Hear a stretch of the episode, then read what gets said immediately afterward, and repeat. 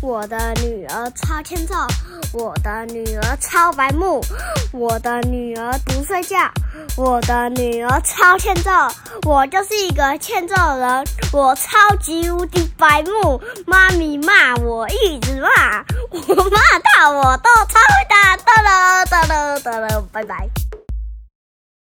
欢迎收听阿雄电台，我是阿雄我是妈咪，妈咪。我们今天是不是要来搞懂生厨余跟熟熟厨余？手手手厨 余，结没结结结吧！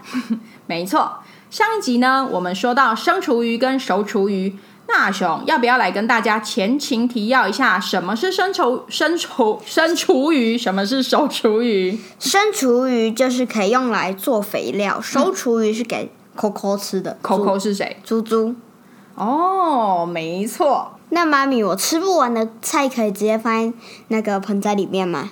当然不行啊，那太阳晒下去，它不就臭生臭死了？要经过处理啦。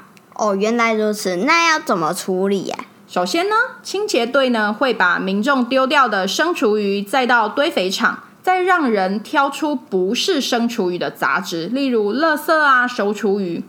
最再来呢，就把捡好的生厨余放到破碎机里面去碎掉，然后同时它会把水分沥干。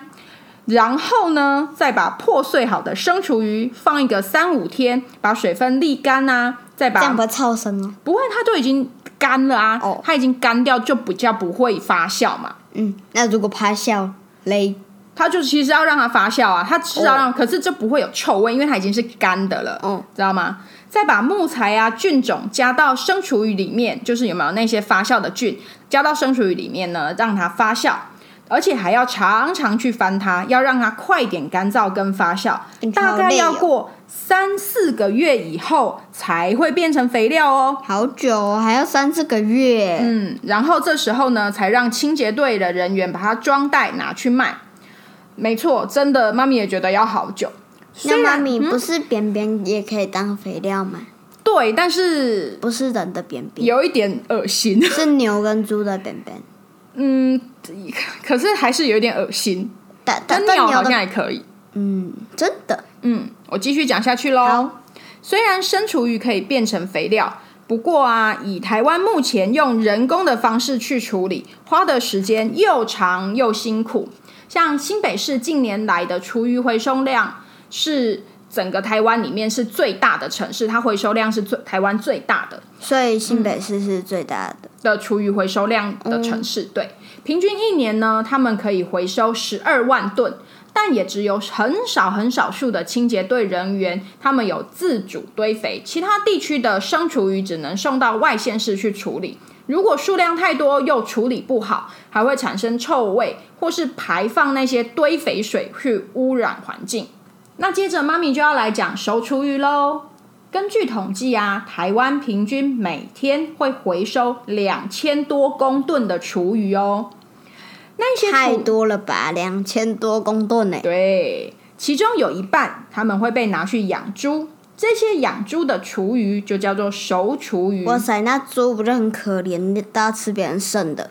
嗯，还是会处理过啦。这些处理、这些厨余一样要经过处理，才会变成猪的大餐。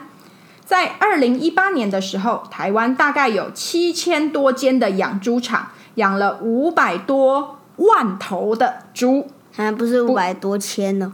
对，是五百多万。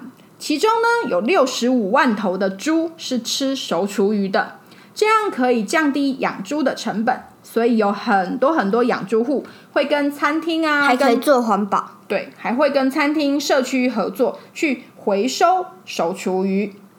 那妈咪为什么不要大家都用厨余养猪？厨余养猪这么好，因为只有合法，而且要有污水处理跟高温蒸煮设备的养猪场，才可以用厨余去养猪。啊，那这样子消费更高哎。可是你也只是一开始投入一些成本，然后再来以后就可以省下很多很多钱啊，对不对？哦，有道理耶。那妈咪，熟厨余有什么处理步骤呢？嗯，首先，清洁队的人员会把民众丢掉的熟厨余载回来，由专人把猪不能吃的通东西通通都挑出来。啊，还要挑哦，当生然厨啦要挑，熟厨也要挑，对啊，所以很浪费人力嘛，对不一对？直挑挑，那还用机器挑啊？机器可能没有那么敏锐，用什么鸡骨头啊、什么什么鱼骨头那些，就可能一定要人力才有办法挑像吧。夹娃娃机那样子，有人在监视，然后这样操控，嗯嗯嗯，那这样也是要用人啊，对不对？然后呢，把东西不能吃的东西挑出来以后呢，之后再让畜牧场载走。再来呢，就是把熟厨余倒到蒸蒸煮槽里面去加热，在摄氏九十度以上的高温煮一个小时，才能够有效杀菌。一个小时很久哎，对，而且煮好感觉都烂烂，对不对？ 嗯，好恶心哦。嗯，蒸煮好的熟厨余呢，会混到饲料里面，就可以给猪吃喽。那这样子直接吃熟熟厨余就好了，干嘛吃饲料？就是可能要有一定的比例，这样给混合母猪起来吃才好吃吧。公猪也可以吃吧。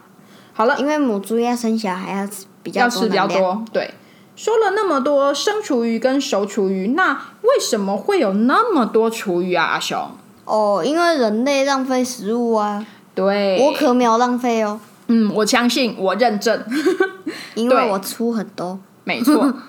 对的活结其实厨余原本是指人类处理食物后所剩下的菜渣或是不能吃的部分。不过现在越来越多的厨余里面却包含了剩食，什么是剩食？就剩食呢，顾名思义就是剩下来的食物，也就是说那一些没有过期还可以吃的食物。那我问你，那干嘛丢？可能可能浪费过期啊，或是不想吃，那你有没有丢掉过什么还能吃的食物呢？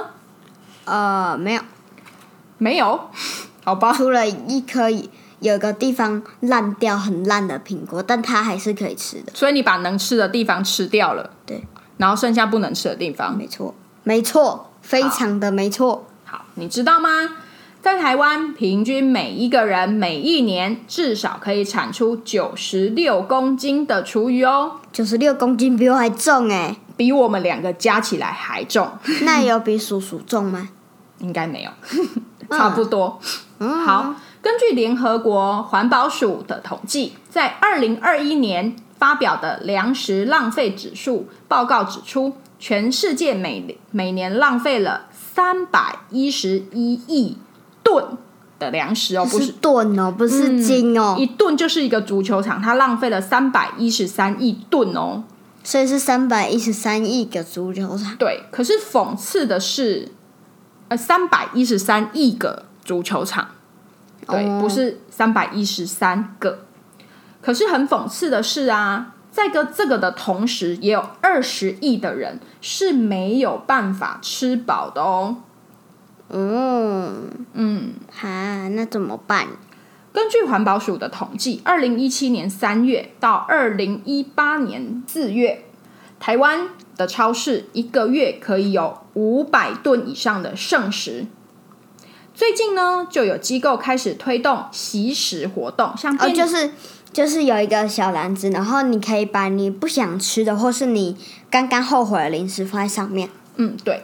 便利商店呢也会把快过期的商品打折卖掉，赶快出清，或是把剩下的食物剩送给有需要的人。就是还有像大卖场，就是像你刚刚说的，他们有一个食物募集计划，就会在卖场放花车啊，民众就可以把一些食物可以吃的食物，就是放在那上面啊，或是那些呃大卖场快过期的食物，但是还没过期的食物，然后就放在那上面，然后再由社服团体去分送给有需要的人，对不对？对呀、没错啊。